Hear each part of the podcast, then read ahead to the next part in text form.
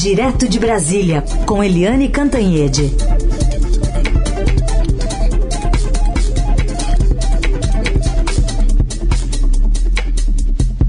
Oi, Eliane, bom dia. Bom dia, Heisen, Carolina, ouvintes. Oi, Eliane, bom dia. Vamos começar falando então sobre esse pronunciamento primeiro do ex-presidente Lula após a suspensão das condenações lá no Supremo pelo ministro Edson Fachin. A gente separou um trechinho aqui de uma parte mais é, política da fala dele de ontem. Vamos ouvir. Eu quero, nesse país, conversar com a classe política. Porque muitas vezes, Haddad, muitas vezes, foram muitas vezes, a gente se recusa a conversar com determinados políticos. É da nossa natureza. Mas veja, eu gostaria que no Congresso Nacional só tivesse gente, sabe, boa, gente esquerda, gente progressista, mas não é assim. O povo não pensou assim, o povo elegeu quem ele queria eleger. Então nós temos que conversar com quem está lá para ver se a gente conserta esse país. Que avaliação você faz, Eliane, desse ponto e dos outros abordados pelo ex-presidente? Bem, é, primeira coisa importante é dizer que a campanha eleitoral começou. Você tinha até aqui um único candidato de palanque em palanque, que era o presidente Jair Bolsonaro. Agora ele ganhou um oponente e ganhou oposição. Né? O ex-presidente Lula fez um discurso milimetricamente calibrado. Ele teve tempo, né? Porque quando ele saiu da prisão em 2019, ele saiu muito ressentido, muito irritado, magoado e saiu atirando para todo lado. Era o Lula mal-humorado, o Lula ácido, foi muito criticado naquele momento. Mas, enfim, depois de 580 dias preso, a gente imagina como é que está a alma do cidadão. É, dessa vez não, ele teve dois dias entre a decisão do ministro do Supremo Edson Fachin, que, uh, enfim, suspendeu, anulou as quatro sentenças do Lula em quatro processos, inclusive a sentença que o levou à prisão. Então, ele teve dois dias para se acalmar, para calibrar o discurso, e ele fez um discurso muito eficaz do ponto de vista político. O Lula é, demonstrou menos ressentimento, menos raiva, é, evidentemente não deixou de falar da mágoa, da dor de ter sido condenado e preso, é, fazia parte do script, mas ele não se vitimizou mais do que o necessário. Ele calibrou, inclusive, o nível de vitimização. Ele também evitou fazer o que ele fez quando saiu da prisão, porque dessa vez ele não bateu no Fernando Henrique Cardoso, que é o alvo preferido dele, não bateu nos próprios tucanos, não bateu é, no centrão, não bateu, enfim, no centro. Né, ele falou, ele abriu o leque do discurso dele, é, mandou recados para o mercado e disse, olha, é, não tenham medo de mim. Não tenho medo de mim, até porque o Lula foi presidente oito anos e o mercado sabe que ele, de comunista e de esquerdista no comando da economia, não teve nada. E ele, por fim, já que a gente está falando de mercado, ele não citou a ex-presidente Dilma Rousseff. Né, não falou golpe, olha o golpe contra Dilma, o golpe, não usou a expressão golpe e não citou a Dilma Rousseff, que na verdade foi a responsável por uma das, né, é, por desmanchar todos os ganhos do governo, dos dois governos Lula. O Lula saiu deixando 7,5% de crescimento no último ano dele e a Dilma, em pouquinho tempo, levou o país a dois anos de recessão. É, enfim, o Lula se tentou não, evitou falar de Dilma, de golpe e tal, e se tentou não bater no Fernando Henrique, nos tucanos, nos alvos de sempre, ele teve dois alvos muito claros. Um alvo foi o Moro, o ex-juiz Sérgio Moro, né, que agora está numa posição invertida. Né? O Lula disse é, que não se pode transformar o maior mentiroso do Brasil em herói.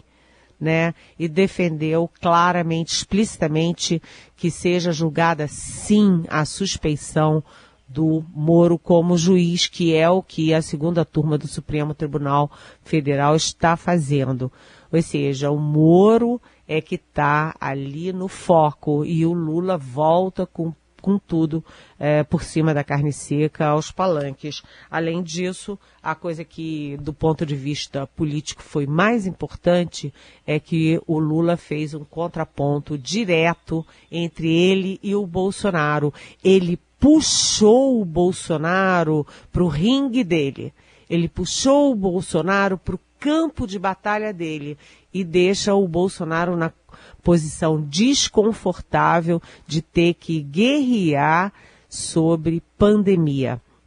É, Bolsonaro, é, que passou esses anos todos, já esse tempo todo de pandemia, esses meses todos, errando tudo, ele agora vai ter que se explicar, porque o Lula trouxe a discussão, trouxe o embate eleitoral para combinar com a pandemia, justamente ontem. É, que o país registrou 2.349 mortes em 24 horas. Gente, 2.349 mortes. A gente vai chegar ao final deste mês com, uh, com quantas mortes? 300 mil mortes? É muito possível, muito provável. Muito bem. Eliane, é, você falou da ação, vamos partir então para falar agora da reação que foi do presidente Jair Bolsonaro.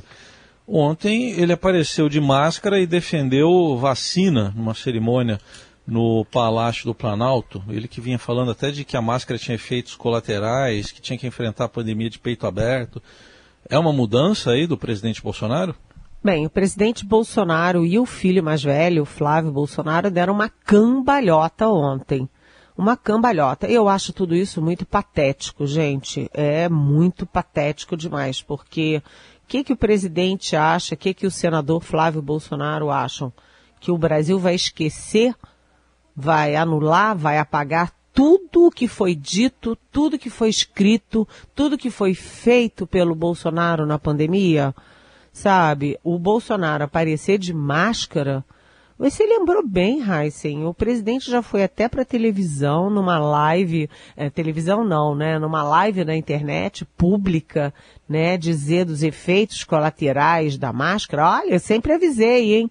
Sabe? É, ele trabalhou contra o isolamento, contra, to, é, trabalhou contra tudo e trabalhou contra as vacinas. Tem uma coleção de frases, aliás, o arsenal do, do, do Lula contra o Bolsonaro na pandemia deve ser né, deve é, é, quilométrico, né, uma montanha, um tsunami, porque o Bolsonaro realmente trabalhou contra as vacinas. Tem várias frases dele dizendo não tomo vacina e pronto. Essa vacina é, da China, da, do, do Dória e da China, é uma vacina que mata, que aleja as pessoas. É, vira jacaré. Vira jacaré. Enfim, agora aparece o Bolsonaro de máscara e aparece o filho dele, o Flávio Bolsonaro, pelo Twitter pedindo para os para essa tropa aceita toda distribuir e viralizar a frase do Bolsonaro: "Nossa arma é a vacina". Peraí, gente. Primeiro que todo mundo sabe que as armas da família Bolsonaro não são as vacinas. As armas da família do, do Bolsonaro são revólveres, pistolas, rifles, sei lá, metralhadoras, né? As armas da família definitivamente não são vacinas. E segundo, todo mundo sabe, ouviu e viu que eles não deram a menor bola para as vacinas. Ontem no Palácio do Planalto, naquele, naquela, e naquele evento patético, estava lá o, o general Eduardo Pazuello, mais uma vez reduzindo a previsão de doses para março. Né? Ele falou em se vocês quiserem pesquisar, tá lá, porque eu pesquisei. No dia 17 de fevereiro, o Pazuello prometeu 46 milhões de doses para março. 46. No dia 4 de fevereiro, ele disse: olha, não são 46, são 38 milhões. Depois, dois dias depois, ele falou: ih, olha, são 33. Mais dois dias, ele disse: hum, são 30. Mais dois dias, falou, ih, são 28. E ontem ele disse, olha, na verdade, são de 22 a 25. Olha, se passar mais 10 dias, as 46 milhões de doses terão virado zero, ou quem sabe, 5, 6 doses. Então, tudo isso é lamentável, mas o Lula é, aproveitou muito bem isso. E aquela. O Bolsonaro corria solto, sem oposição, com nós da mídia dizendo, olha, isso é uma barbaridade, isso não pode, olha, as pessoas estão morrendo, nós falando sozinhos. E o Rodrigo Maia, que agora não tem mais função nenhuma, saiu do foco, o Rodrigo Maia gritando sozinho. Mas agora o Bolsonaro vai ter uma oposição. Essa oposição se chama Jair, é, se chama é, Luiz Inácio Lula da Silva. O Bolsonaro agora tem oposição e a guerra vai ficar feia e vai ficar muito em cima da pandemia. Eliane, você mencionou sobre essa cambalhota aí dada, né, especialmente pelo governo, uso de máscaras, vacina num, num, num primeiro momento sendo muito exaltada, né? Todos os números que a gente tem, só que as previsões são escalonadas, né? Fora essa oitava voltada para trás aí do Pazuello, tem previsão para dezembro, para segundo semestre, a gente está em março ainda.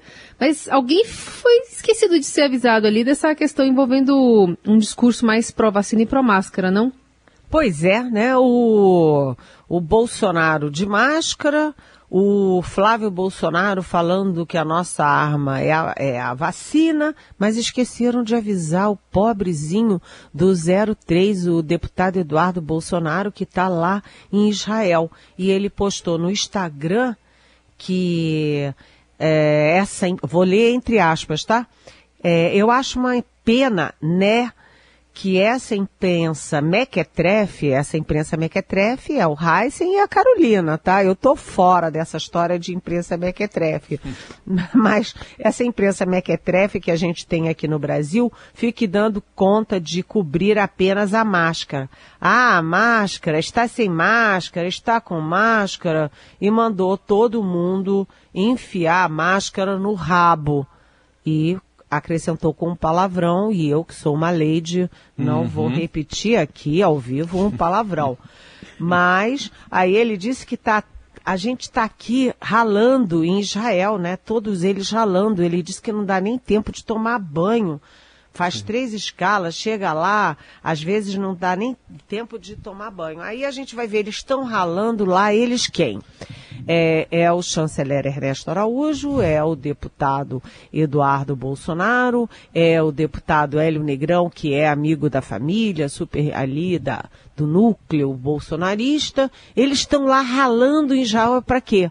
Ah, para ver como é que é aquele spray milagroso né, é, que é, combate a Covid. Eles esqueceram, ou alguém esqueceu de falar para o chanceler brasileiro, para o Eduardo Bolsonaro, algumas coisas básicas. Primeiro, o que está tornando Israel um exemplo de combate à Covid não é um sprayzinho é, mequetrefe, é sim a vacinação em massa. E esqueceram também de dizer, olha, lá é um país sério, hein? Lá se usa máscara. E agora, papai Bolsonaro deve dar um puxão de orelha nesse menino. Ele não entendeu que tem um Lula e que agora tem que falar bem de máscara? Gente, tudo errado, hein? Mas sabe que lá em Israel ele não pode fazer o que ele sugeriu que a gente fizesse. Ele não pode fazer isso lá colocar a máscara onde ele indicou. Tem que ser no, no rosto. Senão tá. Não, é, não lá, vai nem poder circular. lá tem um lugar muito claro para botar máscara, né? Nariz, boca, face e bem colocada, né? Não pode ficar caindo assim fora do nariz como muita gente ah, anda desfilando por aí, não. Lá não é para botar máscara no rabo, não, viu? Participação de Eliane Cantanhede, direto de Brasília. Tem muita pergunta aí pros ouvintes, dos ouvintes. O, o, Paulo me chama a atenção com uma pergunta bem curiosa, viu, Eliane? O Paulo Pérez está dizendo, ele não reparou nunca o mercado ficando nervoso com divulgação de número de mortos, né, com o número que a gente chegou até agora. É uma curiosidade que ele está levantando aqui. O que, que você acha, Paulo Pérez? Oi, Paulo Pérez, bom dia, bem-vindo. Excelente registro, né, Paulo? O mercado fica nervoso quando alguém fala alguma coisa, fica nervoso quando sobe o preço do não sei o quê, fica nervoso quando tem uma decisão do Congresso, mas o mercado fica calminho, né? Quando você tem 234 mortes, eh, em 24 horas por uma doença que continua piorando né, e que abala a economia, abala os empregos, deixa milhões de pessoas sem comida à mesa. É, 234 mortos dá quantos Boeings? Dá uns 5. É, eu acho que são cinco Boeings. Imagina todo dia cair cinco Boeings. Cai um em São Paulo, cai um no Rio, cai um em, em uh, no Pará, cai um em, lá no Rio Grande do Norte. Vai caindo Boeing né, aqui no Brasil. E o mercado, olha, não está nem aí. É curioso, eu acho curioso, Paulo, não apenas pela questão da empatia, né, pela questão da solidariedade, pela questão da sensação da cidadania, da nação brasileira, mas também por causa dos efeitos econômicos. Isso tem efeito econômico gravíssimo, importantíssimo. Muito bem registrado, Paulo. Você não me fez uma pergunta, você me fez uma reflexão. Obrigada. Vamos também a ouvinte que manda mensagem via áudio para gente. Aqui é Vânia Xeres. Oi, Eliane. Nós, os brasileiros, teremos que suportar, essa é a palavra mais correta, uma disputa entre Lula e Bolsonaro para a presidência de 2022 você acha que existe algum nome para entrar nesse jogo e dar uma dispersada nessas duas pessoas não gratas? Oi, Vânia, bom dia, obrigada pela pergunta. Eu te respondo com o editorial do nosso Estadão de hoje. Está na primeira página e está na página interna, e o editorial, que é sempre muito bem feito, uma das dos pontos altos da imprensa brasileira é exatamente a editorial do Estadão, é, diz lá o seguinte: para enfrentar Lula e Bolsonaro, as lideranças precisam se organizar para construir já uma candidatura capaz de sensibilizar o eleitorado.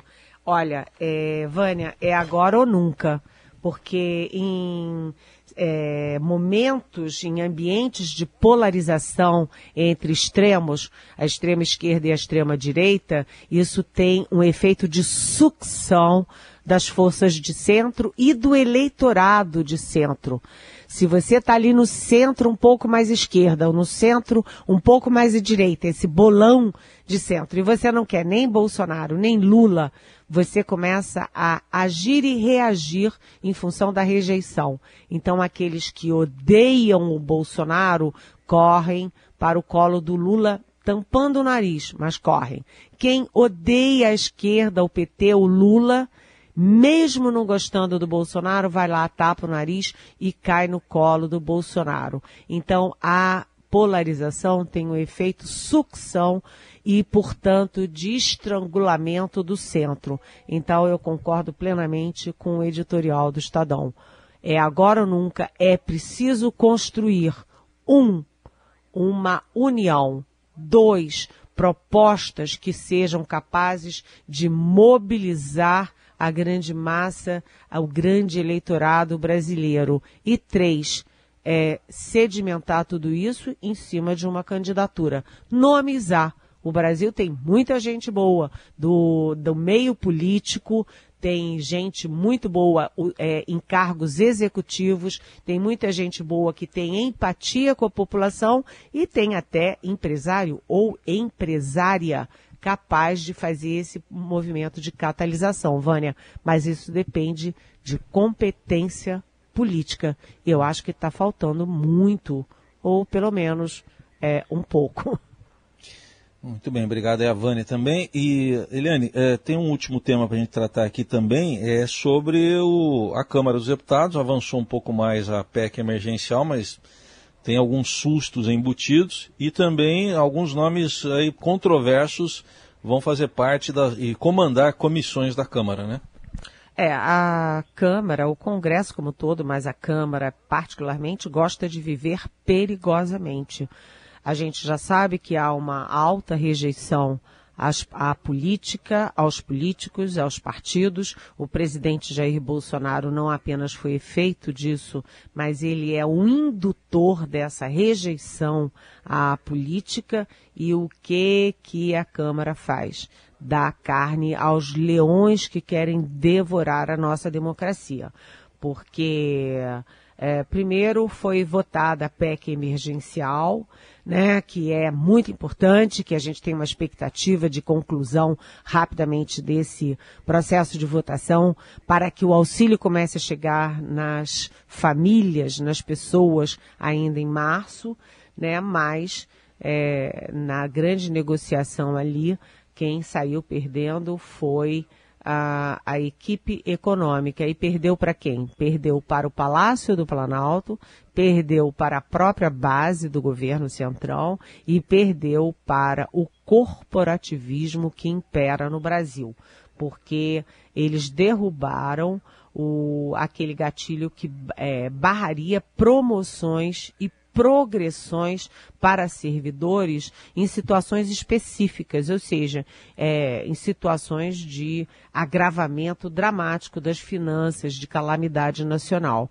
Ou seja, você não faz sentido você com calamidade nacional sair dando ajuste, é, promoção, é, farra com dinheiro público para funcionário que já ganha bem e tem estabilidade no emprego. Mas eles têm força e o corporativismo tem muita força, particularmente no governo Bolsonaro, que passou 28 anos no Congresso com a causa ou a não causa do corporativismo em detrimento da maioria ou de todos. Bem, além disso, a Câmara, né, que gosta de viver uh, perigosamente, como eu disse, ontem escolheu os presidentes das comissões para a Comissão de Constituição e Justiça, que é a comissão mãe, a mais importante de todas, por onde passam todos os projetos, né, vai a ex-procuradora Bia Kicis do PSL. A Bia Kicis, sinceramente, ela é investigada pelo Supremo Tribunal Federal por manifestações golpistas contra a democracia. Quem é contra a democracia é automaticamente contra a Constituição e as instituições.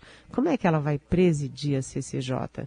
Aí ela diz que vai ouvir todos, mas avisa, olha, vem aí a pauta conservadora do Bolsonaro, sabe-se lá até onde isso pode chegar. Além disso, uma outra bolsonarista é, bem típica, bem do tipo que Bia Kicis, que é a Carla Zambelli, vai para a Comissão de Meio Ambiente com todas as manifestações que ela já fez contra a defesa do meio ambiente e a favor do ataque ao meio ambiente. É a raposa no galinheiro. E no final, a gente tem o, o ex-senador, ex-governador, ex-presidente nacional do do PSDB, Aécio Neves, na presidência da Comissão de Relações Exteriores. Ele teve apoio de três ex-chanceleres tucanos. O próprio Fernando Henrique Cardoso, que também foi presidente, óbvio, todo mundo sabe. O ex-ministro é, ex-deputado e atual senador é, José Serra e o ex-chanceler também, Aloysio Nunes Ferreira, é, que tem uma longa carreira política também, os três defenderam o Aécio na Comissão de é, Defesa Nacional e Relações Exteriores. Só que o Aécio é investigado no Supremo Tribunal Federal por corrupção passiva. Ou seja, é, como é que o eleitor vê tudo isso, né? Eu estou prevendo que com polarização entre Lula e Bolsonaro e a Câmara errando tanto desse jeito, com os filhos do Bolsonaro, é, sabe, expondo aí as, as entranhas de rachadinhas e não sei o quê, a gente vai ter recorde de voto nulo e branco em 2022, o que é muito triste, gente. Muito bem. Perguntas que vocês, ouvintes, mandam para a Eliane, a gente coloca aqui, a Eliane que comenta todos os dias nesse horário o cenário político e reforço aqui que muitas das perguntas que às vezes os ouvintes querem saber se já foram respondidas, você pode conferir no podcast, né? Todos os dias, é, todo esse material, essa análise que a Eliane faz tão rica para a gente está disponível nas plataformas é, de podcast, de áudio, também no, no portal do Estadão. E hoje com Eliane. uma leitura especial que ela fez aí de um post de um deputado, hein? Eu não perderia. com a ajuda preciosa de Heisen Abac e Carolina Herculin. Eliane, um beijo, até amanhã. Um beijo, até amanhã.